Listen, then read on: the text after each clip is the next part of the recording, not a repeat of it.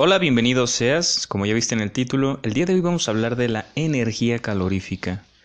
Bastante interesante la ciencia y todos sus temas que conllevan, más esto que es la energía.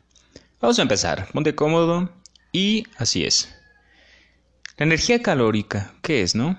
Si tomas una taza de chocolate caliente en tus manos, se calientan. Si tomas una bola de nieve, se enfrían. Esto sucede porque las cosas calientes transmiten su calor. Cuando una cosa transmite su calor, se enfría. El calor siempre mueve de lo caliente a lo frío. La energía calorífica se transmite por radiación, conducción o convección. La comida en una cacerola se calienta por conducción. El calor de la hornilla sube a la cacerola y de ahí pasa la comida. O sea, sé que la estufa tiene una flamita y esto se transmite a la cacerola. Esto se le llama como conducción. ¿Cuál es el conductor? El metal del recipiente, ¿no? Y se conduce al agua y a todo lo que está adentro. Pueden ser vegetales o pueden ser unos huevitos cocidos que estás hirviendo. Recuérdalo, conducción. El sol emite rayos de calor que calientan a la Tierra. Esto se llama radiación. La radiación es la energía que desprende y emana el sol o también un, calentador, ¿no? El que tenemos en casa, pues se calienta y todo lo que esté a su alrededor se va a transmitir esa energía y lo va a calentar por radiación se llama. El calor de una bebida calienta las manos por conducción. Recuerda que todo lo que toque a la taza va a conducir ese calor. Algunos animales como los reptiles usan la radiación, calientan su cuerpo bajo los rayos del sol y después ya pueden moverse a buscar comida. Esto es muy interesante. Recordemos que ellos son de sangre fría, entonces salen a tomar baños de sol La convección es importante para calentar la casa. El lugar más caliente es por lo general el que está más arriba, pues el aire caliente sube. Y por ende los más fríos es eh, los sótanos, el primer piso, etc. Inclusive nosotros transmitimos energía calórica. Por ejemplo, cuando hacemos mucho ejercicio, ¿no te ha pasado que te acaloras? O cuando estás camina y camina y vienes de la calle, luego, luego al refri por un vasito de agua fresca.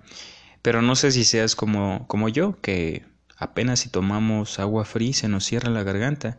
Esto es por los cambios bruscos de temperatura, porque las glándulas que están en nosotros se expanden y le metes agua fría, se cierran. Entonces, eh, nos hace que nos enfermemos. Ten cuidado, ¿eh? porque también te puede dar este, como cuando sales de, te sales de la regadera, pues tu cuerpo se transmite mucha energía calórica a través del agua.